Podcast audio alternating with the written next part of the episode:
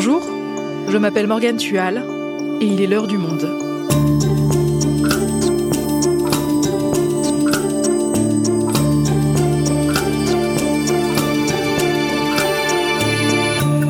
Aujourd'hui, est-il éthique d'intervenir sans leur consentement sur les enfants intersexes, ces enfants qui présentent des variations du développement génital?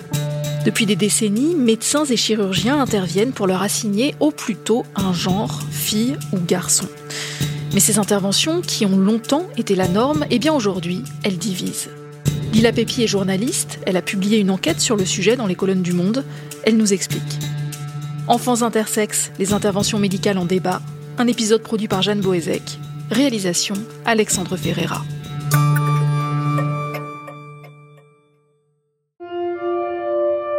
Je m'appelle Manon, j'ai 32 ans, j'habite à Paris et je fais de la recherche en économie. Mon intersexuation, elle a été décelée, on va dire, au moment de la puberté euh, du nourrisson. Donc moi, j'ai ce qu'on appelle une insensibilité partielle aux androgènes, c'est-à-dire que mon corps, on va dire, avait des caractéristiques masculines internes. Masculines, je mets les guillemets, hein, puisque c'est cette classification en tout cas. Notamment, j'avais euh, des testicules et un karyotype XY, mais mon corps ne euh, parvient pas, ou en tout cas pas tout à fait, à lire la testostérone.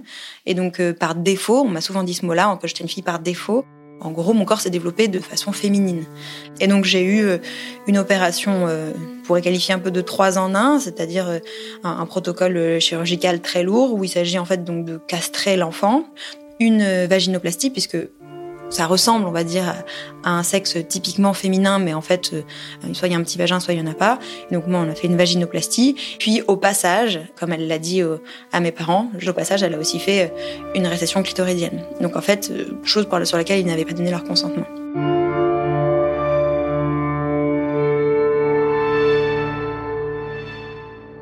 J'ai deux ans euh, quand je me fais opérer, un tout petit peu plus. À de ce moment-là, euh, je, je, suis, on va dire, euh, médicalement le reste des protocoles qui vont notamment se déclencher à partir de l'adolescence. Surtout, je reçois des traitements hormonaux substitutifs puisque je ne produis plus d'hormones naturellement. Et du coup, je fais l'objet surtout d'un suivi très, très rigoureux sur le développement de mon corps. C'est-à-dire la taille de mes seins, la taille de mes hanches, voir si rien ne dépasse aussi dans ma culotte. On regarde comme ça. on m'examine pas forcément, on va dire, on ne m'ausculte pas mon anatomie, mais on vérifie quand même. À 15 ans, on me prescrit la pilule. Et je me souviens très bien de l'endocrinologue qui me dit euh, très naturellement, vous n'aurez plus à vous cacher. Et en fait, je me rends compte effectivement que ça fait des années que je me cache, que ce traitement, je le prends en cachette, je le montre jamais, que j'en parle jamais, que c'est pas quelque chose que je prends devant des amis. Je peux pas parler de ma variation puisque de toute façon, je ne la connais pas à l'époque. Moi, on m'a juste dit que bah, je pourrais pas avoir d'enfant parce qu'on m'avait dû euh, m'enlever peu après ma naissance des, des, ovaires cancérogènes. Et donc, en fait, les médecins, petit à petit, me, me donnent des informations, mais en fait, tout ça, ils ne donnent jamais le nom de la variation et surtout, ils ne parlent jamais de ce qui pour eux constitue, on va dire, le, le, drame de ma variation, c'est cette notion d'ambiguïté qui peut exister finalement entre les caractéristiques sexuelles masculines et les caractéristiques sexuelles féminines. Ça les embarrasse beaucoup trop. Ils, ils ont peur en fait que je décompense. Souvent dans la littérature médicale, ils vont ils vont dire qu'ils ont peur qu'il y ait un défaut d'assignation, comme si c'était trompé, des choses comme ça. Alors, ce qui est terrible, c'est que du coup, moi, je pose des questions et en fait, ça vient renforcer la pathologisation. C'est-à-dire que du coup, ils se disent ah d'accord, elle pose des questions parce qu'elle veut avoir des rapports sexuels et donc du coup, bah, je vois des chirurgiens et en fait, euh, on me dit bah la, chirurgie que tu as eu enfant, elle s'est bien passée, mais finalement, en gros, c'est ça fonctionnerait pas. Donc en fait, je, je cite, c'est assez long mais trop étroit et donc du coup, on me propose de faire des séances de dilatation à la bougie. Et donc les, séances de dilatation, ça se passe pas bien, ça me fait mal. Euh, j'arrête un certain temps. Et en fait, au bout d'un an et demi, on me propose en substitut de faire une, ce qu'ils appellent un geste médical, mais en fait, c'est donc élargir mon vagin. J'accepte en me disant que ce sera, ce sera réglé, quoi. Je fais ces choses-là pour essayer de comprendre, mais en fait, dans le fond, je, je ne comprends rien. Je sais pas même pas comment mon corps fonctionne. Donc j'ai 19 euh, ans, je suis à l'hôpital, je suis toute seule et je me réveille et le chirurgien vient me voir et il me dit que euh, l'opération s'est bien passée et qu'ils avaient vérifié et qu'ils avaient pu insérer l'équivalent d'un pénis de taille moyenne. Et là, moi, dans ma tête, j'ai vraiment souvenir de, mais de bugger, c'est-à-dire un bug euh, général. Et ça a vraiment constitué, en tout cas sur le plan chirurgical, et, anatomique pendant très longtemps, une immense effroi vis-à-vis de, l'hôpital. C'était vraiment, je les ai, je les ai tenus très très loin de moi. Je vis dans un monde où je fais des crises d'angoisse, euh, mais toute seule, puisque je peux pas en parler. Je sais même pas pourquoi je fais des crises d'angoisse, puisqu'au fond, on me dit que je suis normale et que tout va bien. Je me mutile, je fais des tentatives de suicide, mais tout ça en plus sans savoir. Donc c'est des choses qui sont, en fait, ça rend fou de pas savoir. Je mets un peu tout ça entre parenthèses. Je reprends un peu mon baluchon et je fouille dans les affaires de mes parents et je tombe sur un compte rendu opératoire. Et donc je comprends, je dis effectivement j'ai un karyotype XY, je lis euh, la vaginoplastie, la castration, et la récession clitoridienne et tout ça. Et en fait je, m'effondre, c'est-à-dire je comprends, je veux et en fait je comprends aussi à ce moment-là que je serais incapable d'en parler à quiconque.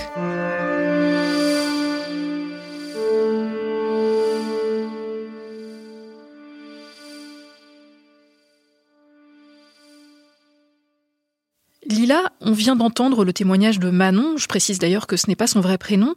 Manon, depuis, elle s'est rapprochée d'autres personnes intersexes, elle s'est mise à militer contre ces interventions. Ces interventions, c'est ce qui se passe en général pour les personnes intersexes? En règle générale, on, opère plutôt, oui. Après, elles sont variables, ces interventions. Elles sont décidées euh, au cas par cas. Parfois, on peut rencontrer des, des constructions d'un vagin, donc une vaginoplastie. Ça peut être euh, des chirurgies de l'urètre. Ça peut être euh, un traitement hormonal pour diminuer ou augmenter le taux de certaines hormones afin de, viriliser ou au contraire de, féminiser un individu. Et puis aujourd'hui, il y a un vrai débat. Euh, c'est est-ce qu'il est légitime, voire légal en fait, d'intervenir ou non sur ces enfants qui sont nés avec des variations du développement génital concrètement, pour qu'on comprenne bien, quand un enfant naît, comment définit-on qu'il est intersexe? La définition qui est euh, utilisée par les Nations Unies est la suivante. Euh, les personnes intersexuées sont celles dont les caractéristiques physiques ou biologiques, telles que l'anatomie sexuelle, les organes génitaux, le fonctionnement hormonal ou le modèle chromosomique, ne correspondent pas aux définitions classiques de la masculinité et de la féminité. Euh, donc on peut parfaitement avoir une apparence euh, extérieure dite euh, féminine tout en ayant des chromosomes XY par exemple. Il y a des dizaines de variations différentes qui peuvent se voir physiquement très vite par exemple. Donc un enfant qui naît avec un micro-pénis, une petite fille avec un vagin plus court que la moyenne et parfois bouché à l'urètre. Mais ces variations peuvent aussi n'apparaître qu'à la puberté. En ce qui concerne la prévalence de ces variations, on est plutôt entre une naissance sur 4000 à une naissance sur 50 000. Les médecins entre eux sont pas d'accord, les scientifiques sont pas d'accord, parce que ça dépend des variations euh, qu'on prend en compte pour établir ces chiffres. Et à partir de quand les médecins se sont mis à intervenir sur les enfants intersexes?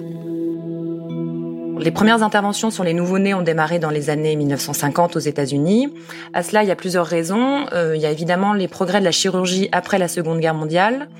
Euh, il y a aussi toutes les découvertes sur euh, les hormones, les chromosomes. Et puis, dans les années 50 aussi, apparaît le protocole Hopkins, ou ce que certains appellent le paradigme d'Hopkins, qui repose sur plusieurs principes, à savoir qu'il faut conformer la nature à la culture pour le bien-être de l'enfant, qu'il n'y a que deux genres euh, féminin ou masculin. Et cette intervention euh, de chirurgie ou hormonale doit se faire avant ses deux ans et l'enfant ne doit jamais être tenu au courant qu'il est né intersexe. Et puis, euh, ce, protocole Hopkins va rencontrer un franc succès, se répandre en Europe et dans le monde. Pendant longtemps, en tout cas, c'est ce qui a régi les, les interventions sur les enfants intersexes. Et à partir de quel moment ces interventions ont-elles commencé à être remises en question? Alors en fait, dès les années 90, euh, Anne Fausto Sterling, qui est professeure émérite de, biologie et d'études sur le genre à Brown University, euh, publie un article euh, qui s'appelle Five Sexes et elle y interroge finalement la construction culturelle du genre, l'homme et la femme. Et elle alerte, d'après ses observations empiriques finalement, sur la difficulté de définir un sexe masculin et un sexe typiquement féminin. C'est-à-dire, est-ce que finalement, à la lecture des chromosomes, des hormones, des organes génitaux internes et des organes génitaux externes euh, d'un enfant, on peut vraiment décider qu'il y aurait euh, un garçon type et une fille type. C'est-à-dire qu'il n'y a pas un pénis qui se ressemble, deux pénis qui se ressemblent, ni deux vulves qui se ressemblent. Et donc, est-ce que finalement, euh, ça, ça fait sens de ne définir finalement que deux genres Donc, le débat est posé dans les années 90, mais les interventions continuent de façon systématique. Oui, alors après, en 2006, euh, il y a un ensemble de médecins euh, d'à peu près partout dans le monde qui euh, se réunit, qu'on appelle la conférence de Chicago, pour parler de ce sujet et essayer de trouver un consensus. On acte l'idée qu'effectivement, il faut intervenir.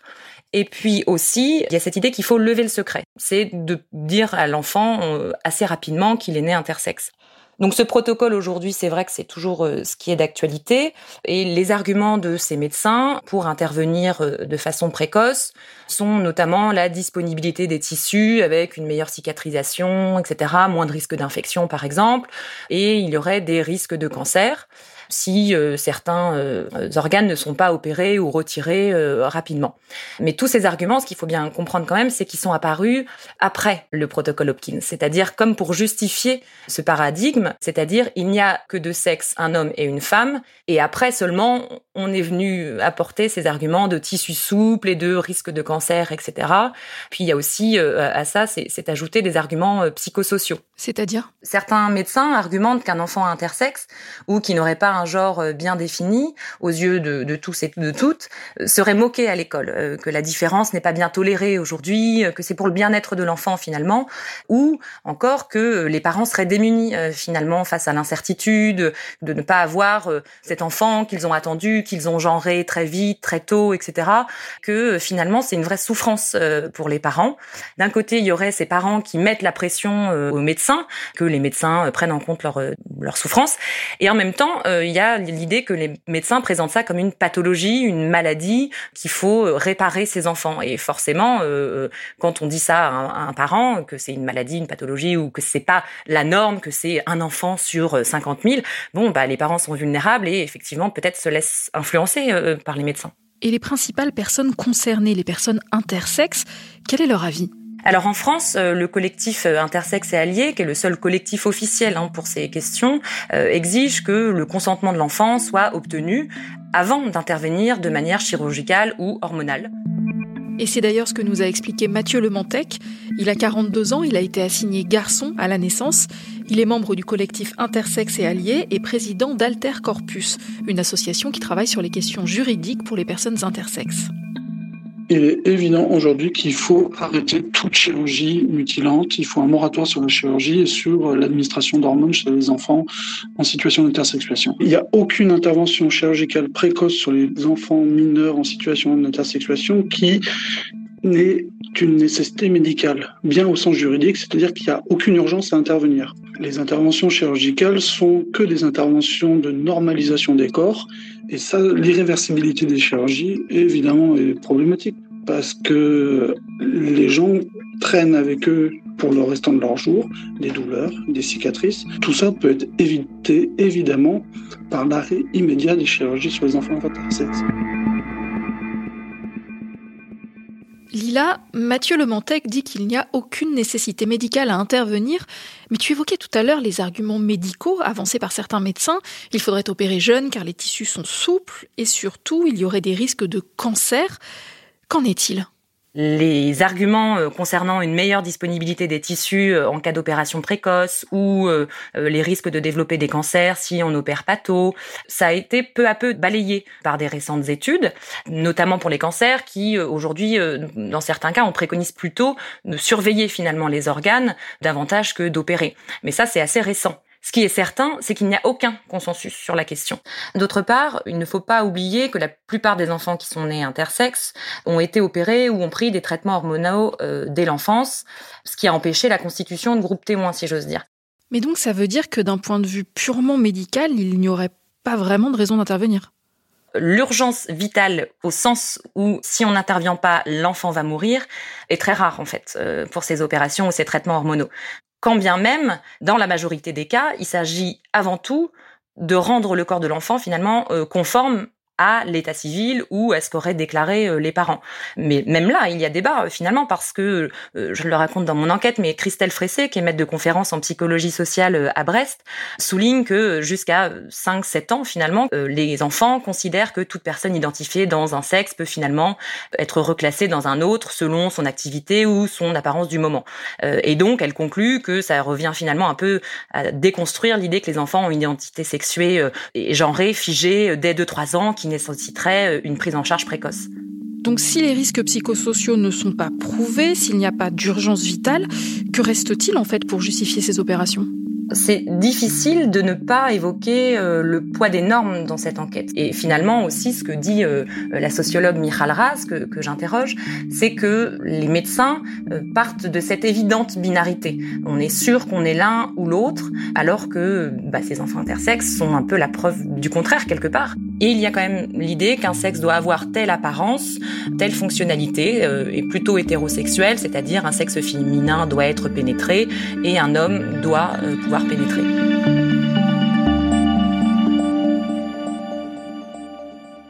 Donc on a vu l'état du débat en France sur les interventions précoces, mais comment ça se passe à l'étranger? Alors ça bouge. Euh, à Malte, depuis euh, avril 2015, il y a une interdiction des traitements et interventions chirurgicales tant que le mineur n'est pas apte à y consentir euh, de façon libre et éclairée.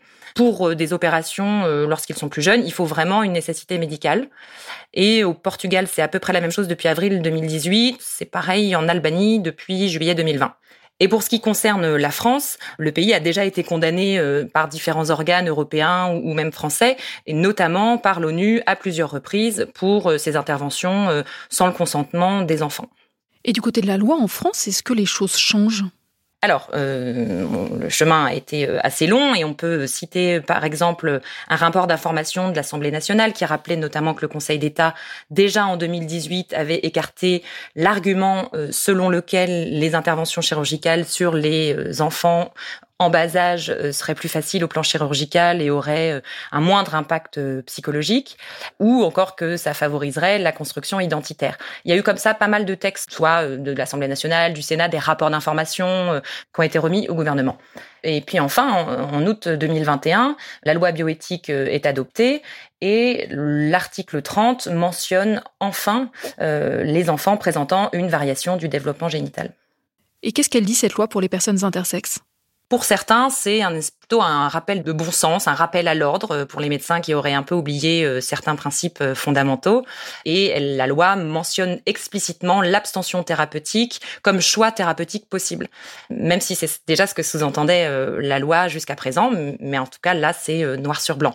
Et puis, il y a quand même une sacrée différence, c'est qu'aujourd'hui, les enfants qui sont nés intersexes sont forcément pris en charge dans un centre référence des maladies rares. Et puis, toute décision sur ces enfants devra être prise dans des réunions de concertation pluridisciplinaires avec euh, plusieurs spécialistes euh, jusqu'à présent. Seuls les cas les plus difficiles passaient devant ces commissions, alors que là, chaque enfant, chaque cas sera présenté devant ces commissions. Donc, il n'y aura plus de médecin qui pourra décider dans son coin du sort de, de ces enfants.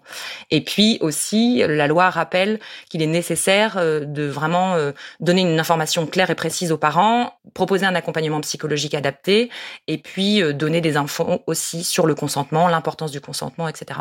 Et comment a-t-elle été reçue cette loi par les personnes intersexes et par les médecins? Alors, il faut bien comprendre que pour le collectif euh, intersexe et allié, la loi ne leur convient pas. Euh, ils l'estiment pas assez contraignante. C'est une loi euh, molle qui ne rompt pas euh, avec l'approche pathologisante de l'intersexuation, puisque ça institutionnalise finalement une prise en charge dans des centres de référence, etc. Par ailleurs, il y a, y a pas la notion de, nécessité médicale qu'il réclamait euh, dans cette loi, c'est-à-dire de dire on n'intervient que s'il n'y a que nécessité médicale, mais euh, ça ne convient pas non plus aux médecins les plus interventionnistes. Un médecin me disait pendant son enquête que la médecine ne se nourrit pas d'interdiction. Une idée assez répandue quand même hein, chez les médecins. Voilà, le législateur n'est pas légitime à, à, prendre des décisions euh, à leur place ou en tout cas à encadrer ces décisions.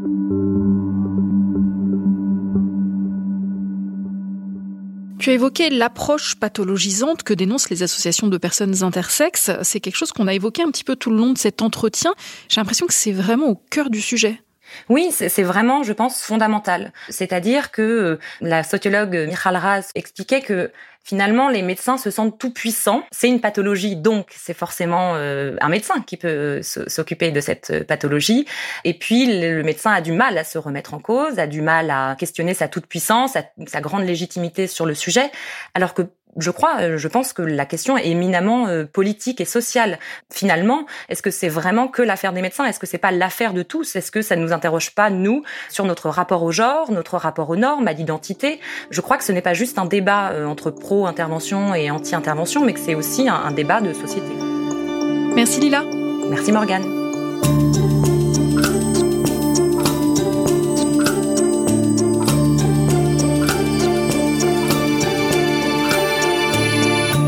Si vous souhaitez en savoir plus sur le sujet, vous pouvez aller consulter l'article de Lila Pépi dans la rubrique Science en vous abonnant sur notre site lemonde.fr. C'est la fin de l'heure du monde, le podcast quotidien d'actualité proposé par le journal Le Monde et Spotify. Pour ne rater aucun épisode, vous pouvez vous abonner gratuitement au podcast sur Spotify ou nous retrouver chaque jour sur le site et l'application lemonde.fr. Si vous avez des remarques, des suggestions ou des critiques, n'hésitez pas à nous envoyer un email l'heure du monde@lemonde.fr. L'heure du monde est publiée tous les matins du lundi au vendredi. On se retrouve donc très vite. À bientôt.